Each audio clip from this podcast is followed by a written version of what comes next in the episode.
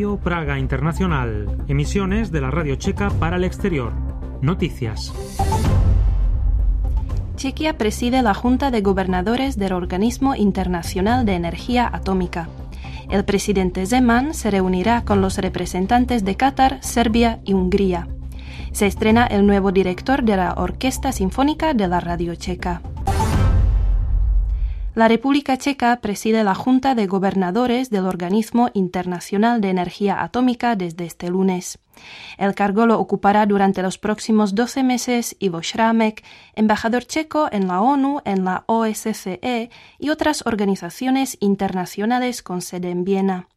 De acuerdo con el ministro de Relaciones Exteriores Jan Lipavsky, la presidencia de Chequia en la Junta de Gobernadores del Organismo Internacional de Energía Atómica es un gran éxito de la diplomacia checa. El Organismo Internacional de Energía Atómica ha demostrado últimamente que es muy importante para la seguridad del continente europeo. En breve me reuniré con su director general, Rafael Grossi, añadió el ministro.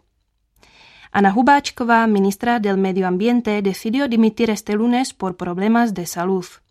De acuerdo con el presidente del democristiano Partido Popular KDU-ČSL Marian Jurečka, el sucesor será Petr Hladík, vicepresidente del mismo partido. Hladík fue uno de los candidatos al puesto el año pasado, cuando se formaba el nuevo gabinete de Petr Fiala. No obstante, decidió quedarse en la ciudad de Brno, ocupando el cargo del vicealcalde. El primer ministro Fiala aceptó la propuesta de KDU-ČSL.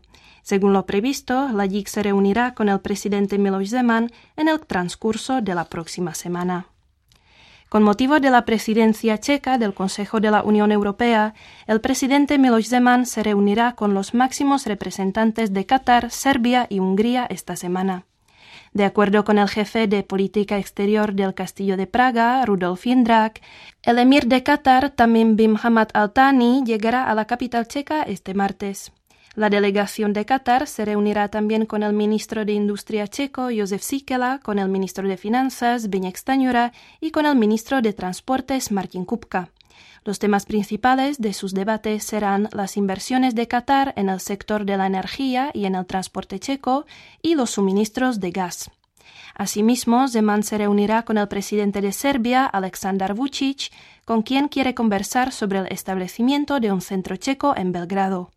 Zeman también invitó al castillo de Praga al primer ministro de Hungría, Viktor Orbán, para despedirse de él antes de concluir su mandato como presidente checo.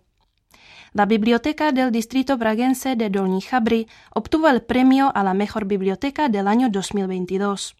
El premio Biblioteca del Año se otorga regularmente desde 2003 y aprecia no solo a las bibliotecas como instituciones, sino también a sus bibliotecarios.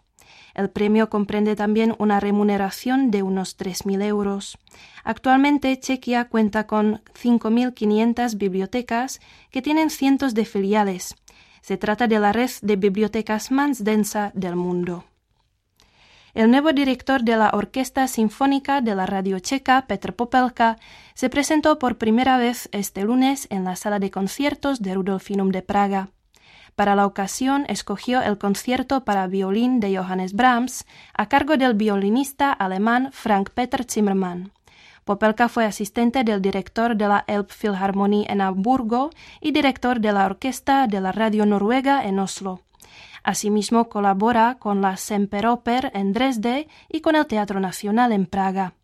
La Orquesta Sinfónica de la Radio Checa preparó 27 conciertos para la temporada de 2022-2023 en el Rudolfinum, en el convento de Santa Inés de Bohemia, en la Radio Checa y en la sala del Centro del Arte Contemporáneo DOCS. El tiempo. El Instituto de Meteorología pronostica para este miércoles cielos semidespejados. Por la mañana se producirán nieblas ocasionalmente. Las temperaturas máximas oscilarán entre 18 y 22 grados centígrados. Y hasta aquí el boletín de noticias, en esta ocasión con Martina Kutkova.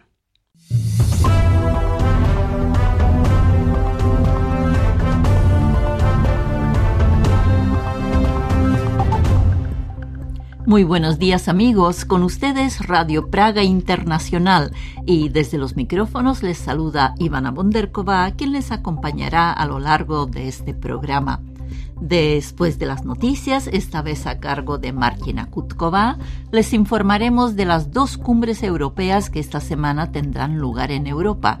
También hablaremos del encuentro de los ministros de Relaciones Exteriores checo y eslovaco en Praga, uno de cuyos temas fue el problema del creciente número de migrantes indocumentados que llegan a Europa. Y posteriormente escucharán una entrevista con Lenka Zaitsova, profesora de la Universidad Palatsky de Olomouc, quien durante años se dedicó al estudio del guaraní y a la investigación de los fenómenos de bilingüismo en Paraguay. Por esta labor recibió hace unas semanas un reconocimiento oficial de la Academia de Guaraní. Esperamos que el programa de Radio Praga Internacional que hemos seleccionado para esta ocasión resulte de su interés. Comenzamos. Los jefes de Estado o de gobierno de más de 40 países europeos asistirán a la primera reunión de la Comunidad Política Europea este jueves en Praga. Rusia y Bielorrusia no fueron invitados a la cita. Quedan con Freddy Valverde. La República Checa, que preside el Consejo de la Unión Europea, fue encargada de convocar la primera reunión de la Comunidad Política Europea, un nuevo espacio de cooperación política y seguridad continentales.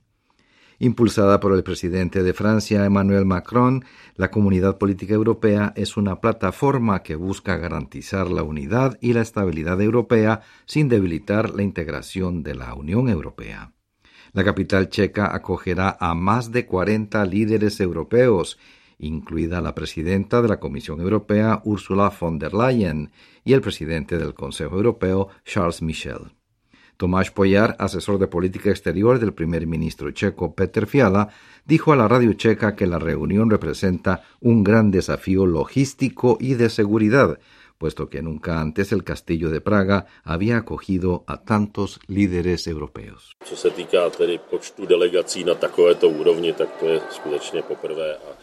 Debo decir que en lo referente al número de delegaciones de tan alto nivel, es realmente la primera vez que Praga y el Castillo de Praga vivirán algo parecido.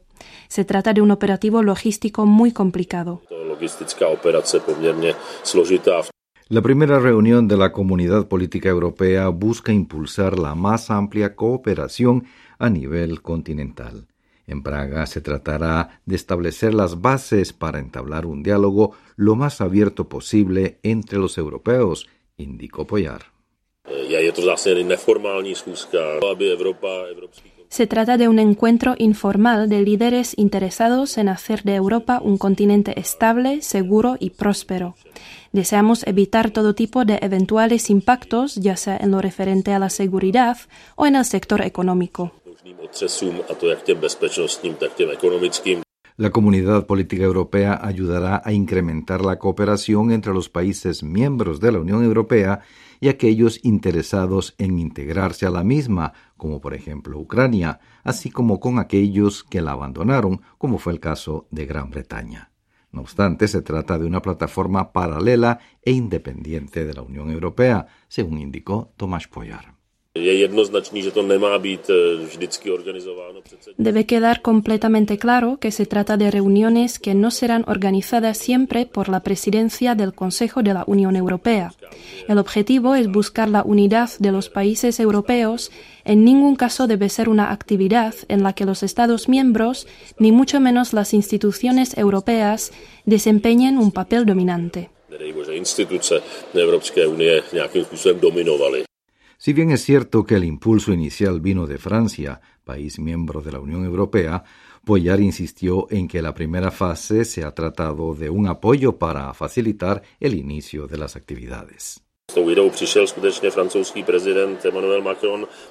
Es cierto que se trató de una idea del presidente francés Emmanuel Macron y se acordó que la Unión Europea ayudaría en un inicio. El primer debate fue en suelo comunitario, pero el principio fundamental es la cooperación mutua independientemente de ser miembro, querer ser miembro o todo lo contrario.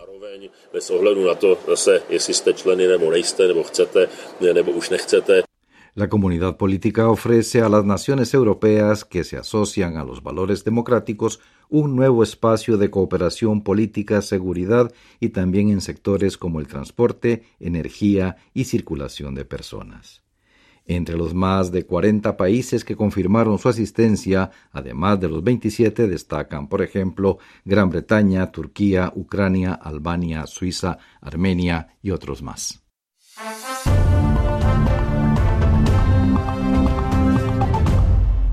La migración ilegal es un problema que se torna cada vez más candente en Europa. Chequia volvió a restablecer controles en las fronteras con Eslovaquia y los dos países consideran necesario que la Unión Europea trate en conjunto de frenar la afluencia de migrantes ilegales. La creciente migración ilegal a Europa fue uno de los temas debatidos por los ministros de Relaciones Exteriores de Chequia y Eslovaquia, Jan Lipavsky y Rastislav Kacer, respectivamente, este lunes en Praga.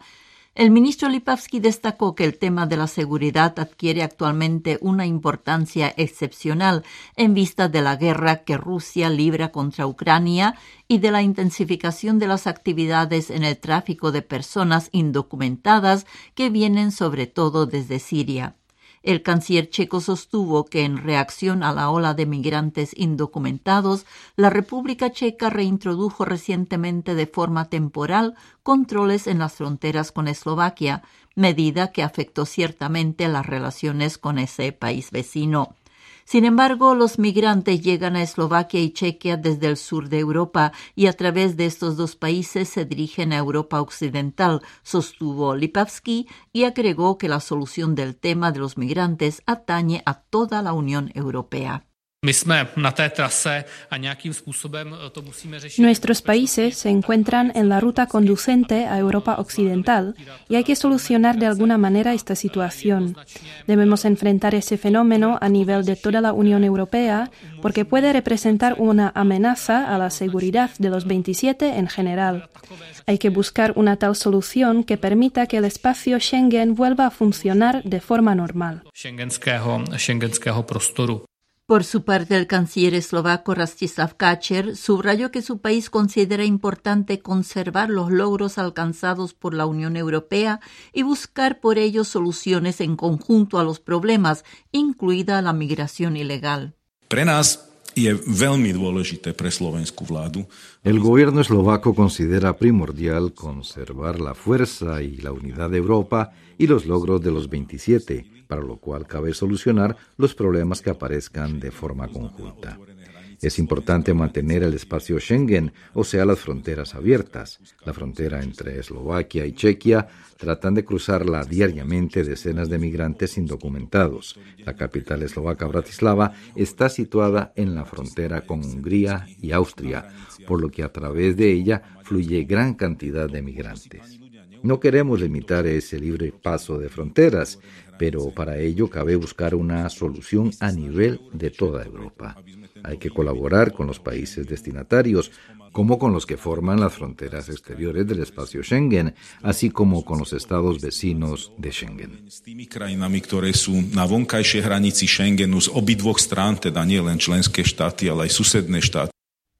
Entre las posibles medidas a adoptar, el ministro Kacher mencionó la unificación del sistema de visados y el mejoramiento de la efectividad de la Agencia Europea de la Guardia de Fronteras y Costas Frontex.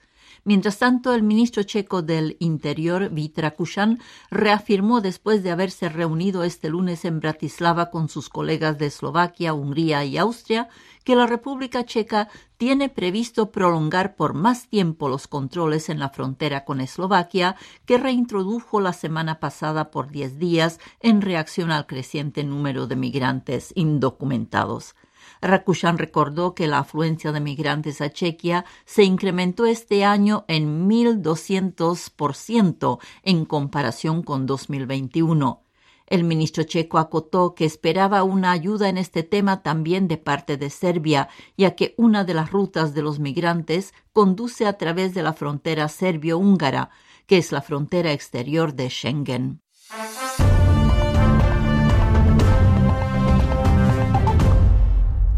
Escuchan Radio Praga Internacional que desde el corazón de Europa transmite para España y América Latina.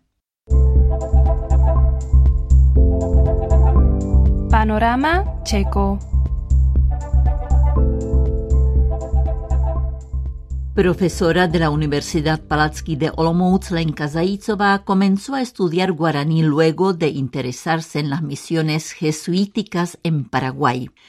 Tras investigar durante años los fenómenos de bilingüismo en ese país, la Academia de Guaraní decidió reconocer su labor en esta entrevista, la investigadora cuenta los detalles de un viaje que, además de esa enorme satisfacción, le permitió conocer al traductor al guaraní de un emblemático libro checoslovaco, más con Juan Pablo Bertaza.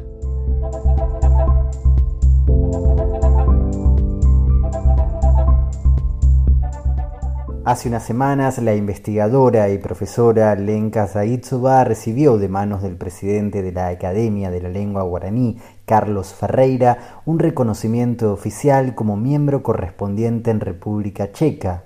La ceremonia se dio en el marco de un viaje que la investigadora viene de realizar a la Argentina por el proyecto académico Transarch, aunque la decisión de destacar su trabajo es, tal como ella misma cuenta, muy anterior me llegó esa noticia eh, ya hace, hace años, pero como yo nunca tuve la oportunidad de, ir a, de volver a, Paraguay, entonces nunca, nunca se dio la, oportunidad de, eh, retirar el, eh, digamos, el, decreto, ¿no? el, nombramiento oficialmente.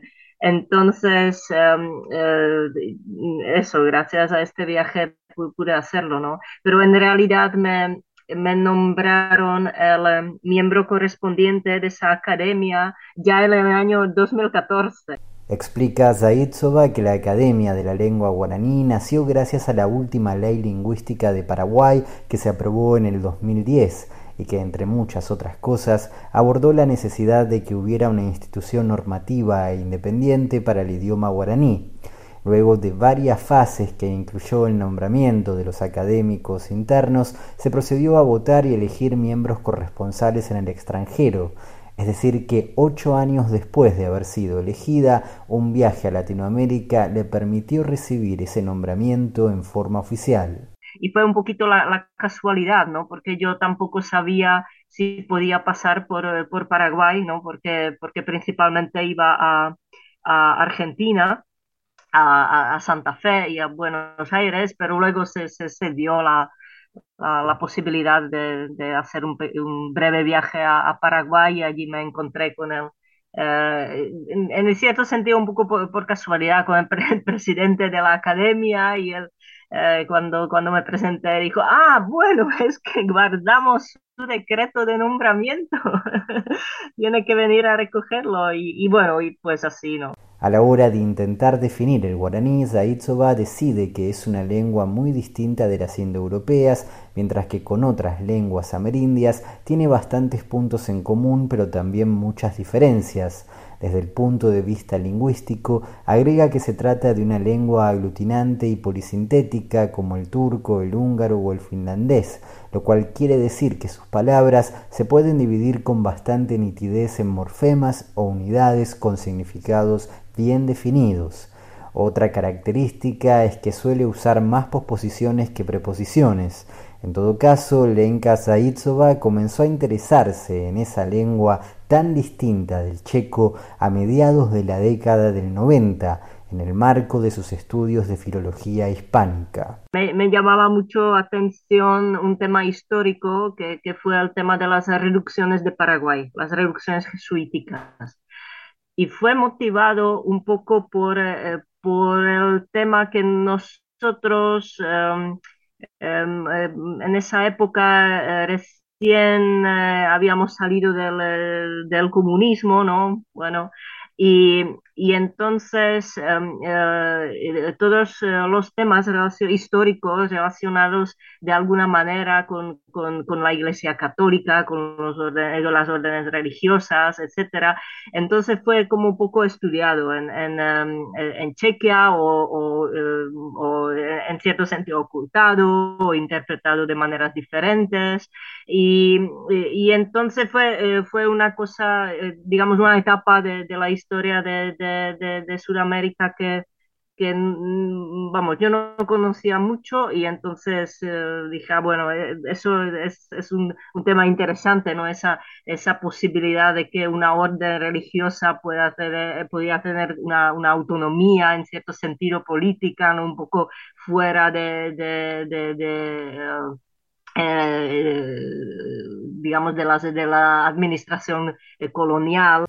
Lo interesante es que el tema en cuestión también remitía en parte a su propio país, ya que durante esa época colonial hubo unos 30 misioneros jesuitas provenientes de los países checos. Poco tiempo después, Zaitsova, que fue a estudiar un año a Estados Unidos, donde se encontró con un especialista en historia de Paraguay que terminó de hacerle ver que el guaraní de esas misiones aún se seguía hablando, lo cual le causó un gran impacto debido a que en esa época los estudios estaban tan enfocados en la lengua española que existía la sensación de que las lenguas indígenas eran algo histórico. En ese mismo momento encontró el tema de su doctorado. Y eso justamente fue como a finales de los años 90 y, fue justamente una época cuando pasaban muchas cosas en Paraguay en relación con, con el guaraní. ¿No? Porque Paraguay también salió de, la dictadura en 89, luego aprobaron nueva constitución que por, en, el 92, eh, donde por primera vez el guaraní es eh, declarado cooficial con, con el castellano.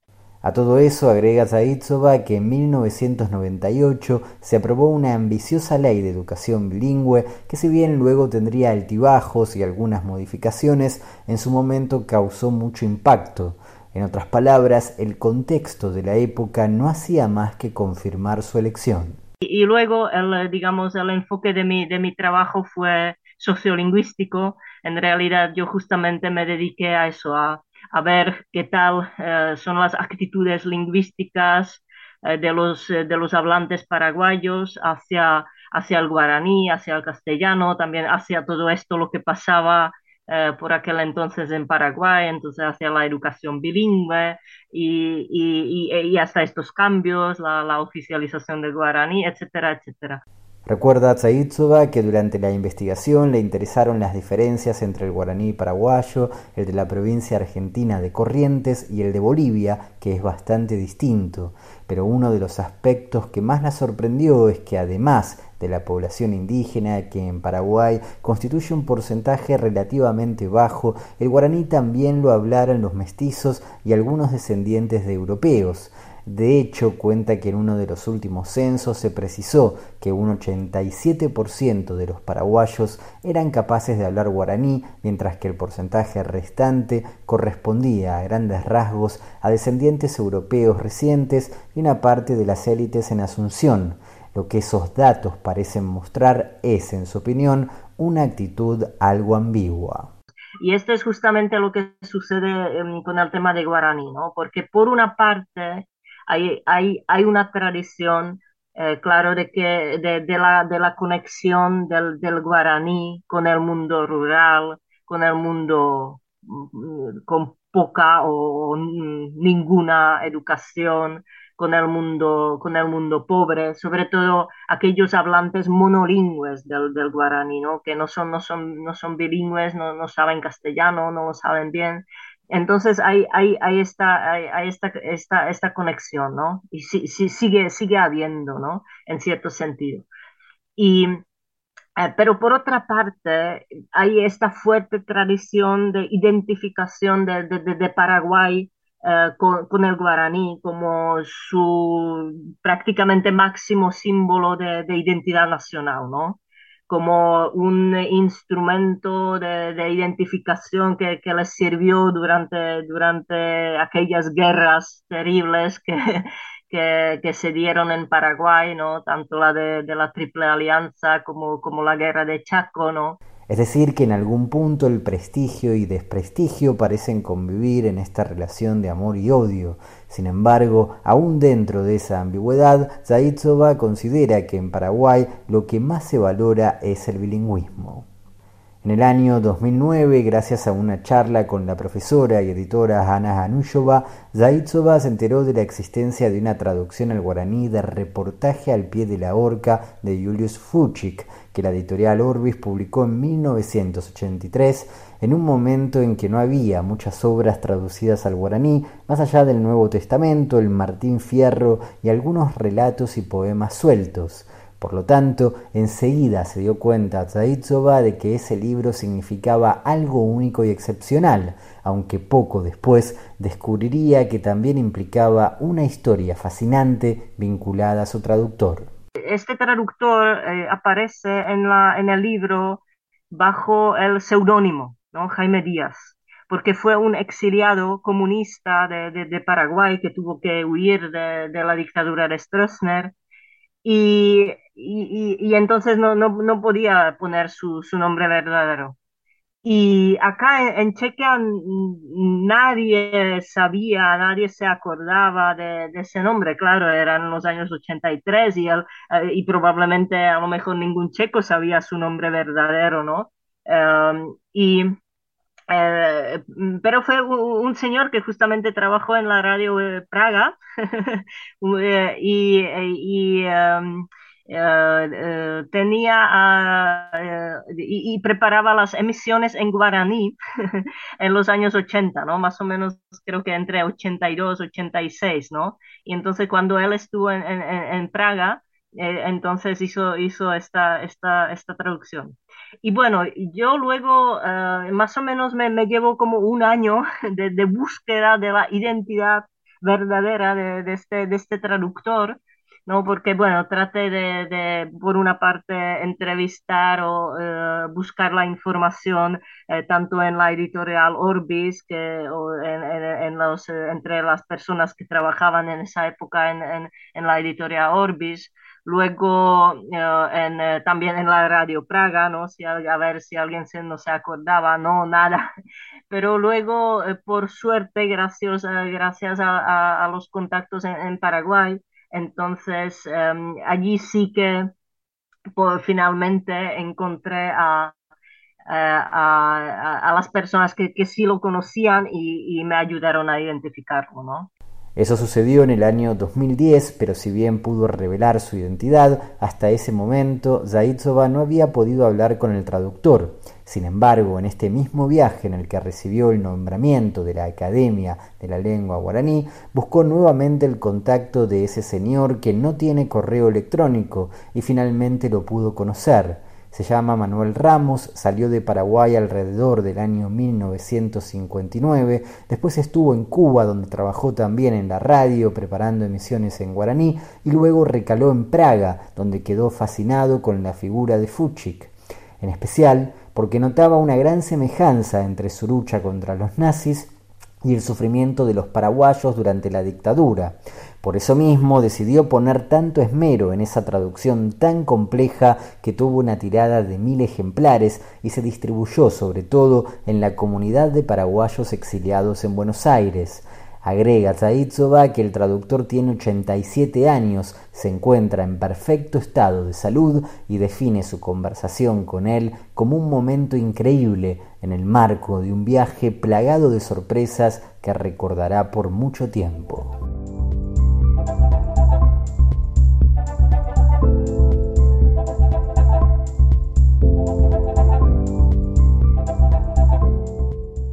Aquí concluye este programa de Radio Praga Internacional en español. Por el momento nos despedimos amigos, pero confiamos que pronto estaremos nuevamente en contacto por medio de Radio Praga Internacional. Hasta entonces.